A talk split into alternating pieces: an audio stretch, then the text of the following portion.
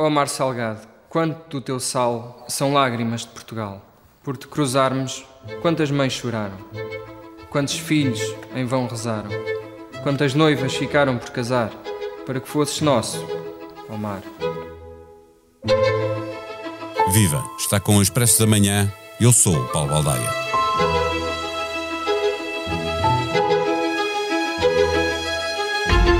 O oceano é só um, porque todos os mares comunicam entre si, e é também uma única cidade que se dirigem especialistas de todo o mundo para falar do mar, do mal que lhe fazemos e do bem que nos pode ele fazer. Com o apoio dos governos de Portugal e do Quênia, ao longo de toda a semana, debaixo do chapéu das Nações Unidas, realiza-se em Lisboa a Conferência dos Oceanos. Poderá haver para o mar um acordo como o que foi assinado em Paris para todo o planeta? Não podemos esquecer que 3 quartos da superfície da Terra são ocupados por oceanos, que produzem 50% do oxigênio na atmosfera e absorvem 90% do calor provocado pelos gases com efeito de estufa. 97% da água do planeta está nos oceanos. E em Portugal, um país que é o centésimo nono em tamanho, se não contarmos o mar, mas que sobe ao décimo lugar quando olhamos para a sua verdadeira dimensão, porque ficamos presos ao passado. Ouvimos na abertura deste episódio o poema Mar Português de Fernando Pessoa, dito por Ricardo Duval, atleta paralímpico português, na página da RTP. Se foram precisos tantos sacrifícios para que o mar fosse nosso, mais difícil fica de entender que nele pouco mais sejamos capazes de fazer que molhar os pés nas praias carregadas de turistas. Não devemos esquecer, por exemplo, o imenso espaço para colocar eólicas com tecnologia portuguesa, a possibilidade de juntarmos a esse investimento um outro para produzir algas e bivalves, num caminho alternativo para ajudar a resolver o problema da alimentação num planeta que não para de crescer em número de pessoas. O administrador executivo da Fundação Oceano Azul, vencedor do Prémio Pessoa, Tiago Pita Cunha, é o convidado deste episódio. O Expresso de Manhã tem o patrocínio do BPI. O investimento da sua empresa pode mudar o planeta. Conheça as soluções de financiamento BPI para apoiar a transição da sua empresa para um futuro mais sustentável. Banco BPI SA, registado junto do Banco de Portugal sob o número 10. Viva Tiago! Anda há anos a lutar para que o potencial do mar português seja reconhecido. Esta conferência da ONU uh, uh, em Lisboa é o ponto alto dessa aposta? Uh, olá, como está, Paulo? Muito obrigado por essa pergunta.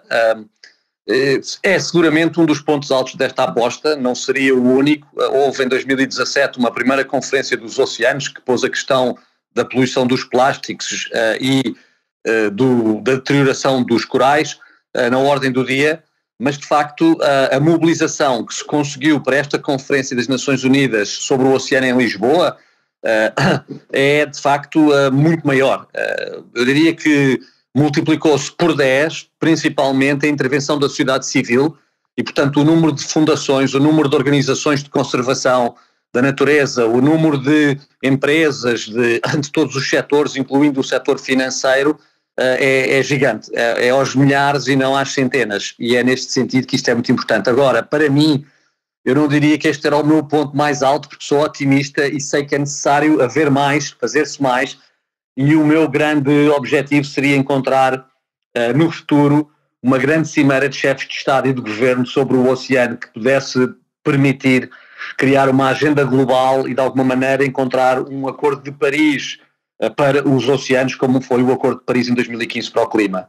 É, o sucesso desta uh, conferência uh, mede-se por aquilo que já disse, pelo número de participantes uh, que já está, portanto, um, um sucesso à partida, mas depois, porque estava a falar do Acordo de Paris, é preciso mais, é preciso algum, um, uma declaração desse tipo. não chega, estamos a celebrar os 40 anos de, da Convenção dos Oceanos, não chega ao que lá está escrito para funcionar como uma espécie de Constituição do Mar. Um, sim, são, são, são planos diferentes. Eh, como diz, e muito bem, a Convenção de Direito do Mar das Nações Unidas é verdadeiramente a Constituição Universal do Mar. Ela regula, é um dos instrumentos de direito internacional mais complexos, mais sofisticados, mais inteligentes que a comunidade internacional produziu e ela continuará a ser a verdadeira Constituição.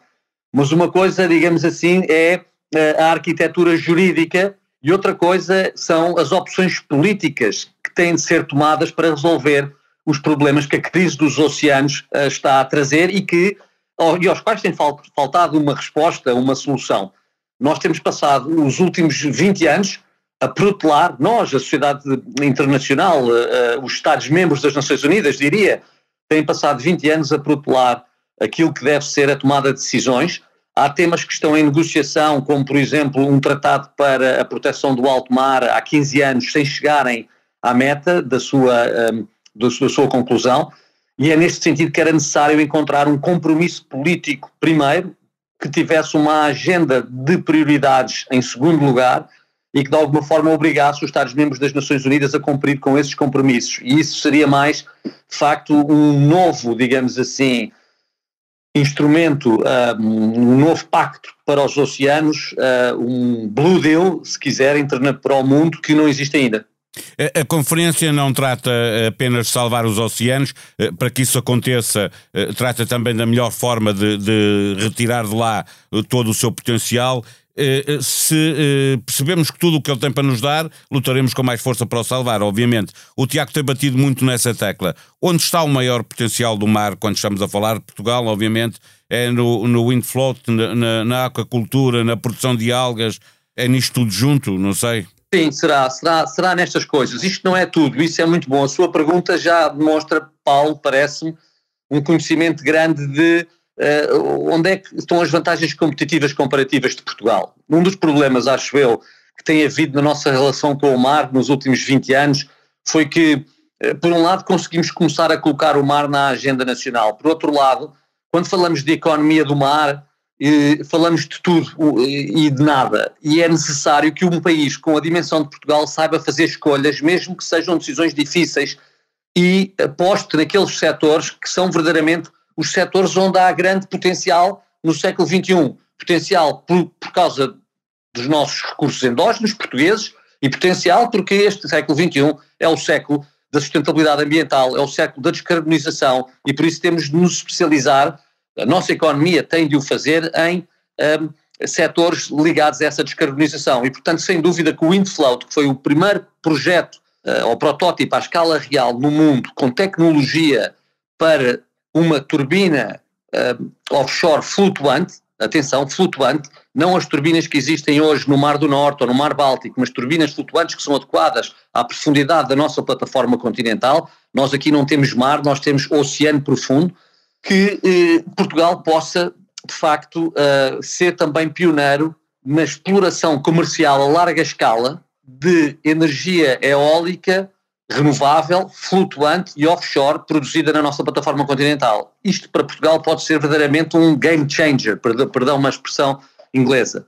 Uh, depois também, obviamente, a questão, portanto, da energia é fundamental, acabámos de falar, mas também a questão da alimentação, do setor da alimentação.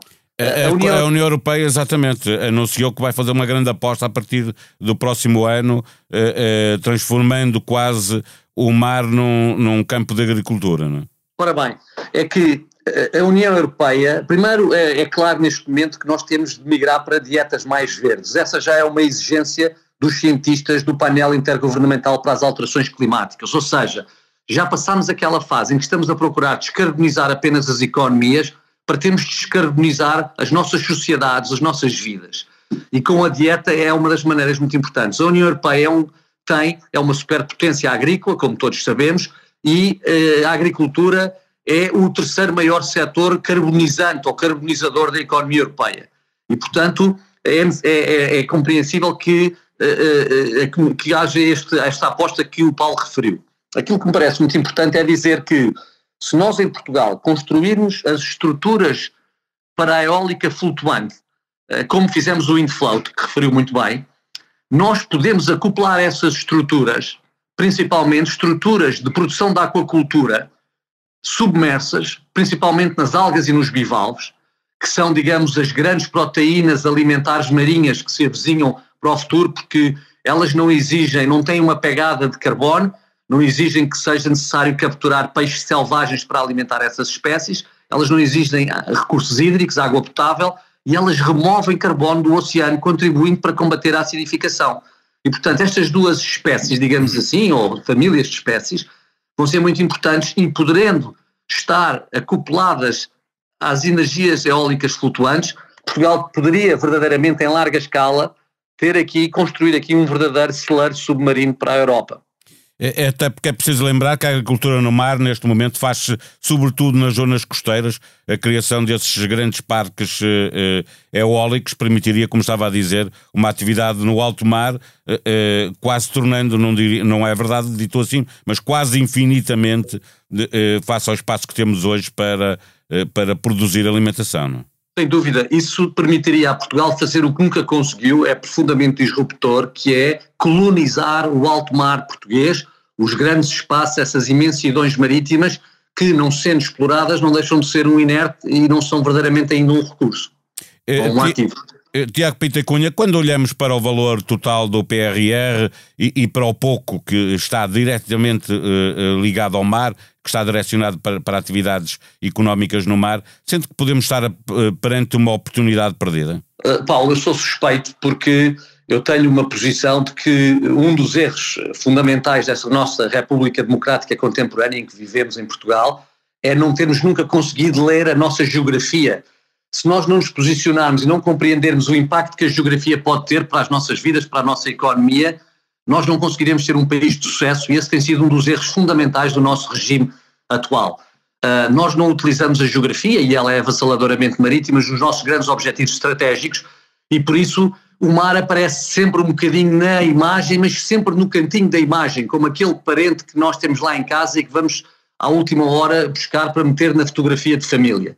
É que não há dúvida que se nós compreendêssemos o potencial, a pertinência que o mar nos poderia trazer no século XXI, teríamos uh, uma uh, ligação com ele numa proporcionalidade completamente diferente. E isso também é válido para o PRR, é claro. Uh, é certo que a Fundação Oceano Azul, e muito com um trabalho com o Primeiro-Ministro no governo anterior, e com o, quem é hoje o atual Ministro da Economia e do Mar, que tinha um pensamento muito forte no seu plano para a construção do próprio do PRR sobre a questão do mar, eh, conseguiu de alguma maneira que haja um componente, que é componente 10 para o mar no PRR e, para além disso, a Fundação Oceano Azul, apoiada pelo seu grupo fundador e por outras entidades, tem conseguido também eh, criar um consórcio, eh, que é um consórcio que concorreu às agendas mobilizadoras para desenvolver uma outra área da economia que vai ser fundamental para Portugal e que é da bioeconomia azul, assente na biotecnologia marinha. Esta, esta agenda mobilizadora, que está hoje na sua fase final, digamos assim, da avaliação, uh, juntamente com aquelas propostas que chegaram às fases finais da avaliação das agendas mobilizadoras, permitirá a Portugal criar aqui um consórcio que liga os principais grupos económicos portugueses, eu diria mesmo talvez os seis ou sete maiores grupos económicos portugueses, com as startups eh, de biotecnologia que a Fundação Oceano Azul, em conjunto com a Fundação Carlos Gulbenkian, tem vindo a acelerar num programa que se chama Blue Bio Value e que já vai na sua quinta edição, uh, e também com o que de melhor se faz em Portugal na investigação e desenvolvimento, portanto, nos laboratórios, nos centros de investigação do mar. No fundo, com isto estamos a criar uma cadeia de valor para mostrar a prova de um conceito que pode ser altamente estruturante para a economia portuguesa, que é compreendermos que a nossa grande riqueza está muitas vezes não nos minerais que nós queremos explorar como explorámos no século XX, mas na biodiversidade marinha, em que Portugal é o número um da Europa e que é a matéria-prima de um setor de alto valor acrescentado, como é o da biotecnologia azul.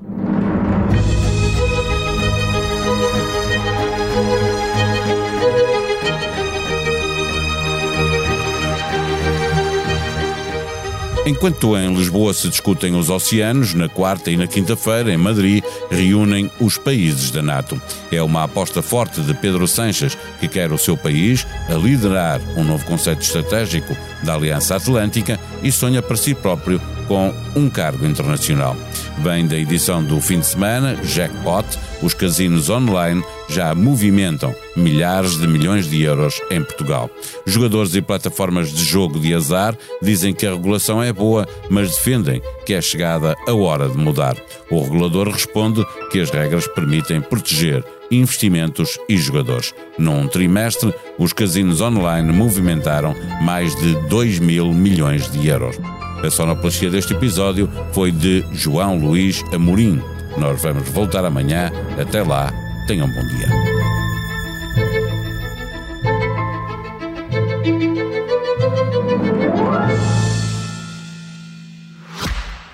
O Expresso de Manhã tem o patrocínio do BPI. O investimento da sua empresa pode mudar o planeta. Conheça as soluções de financiamento BPI para apoiar a transição da sua empresa para um futuro mais sustentável. Banco BPI SA, registado junto do Banco de Portugal sob o número 10.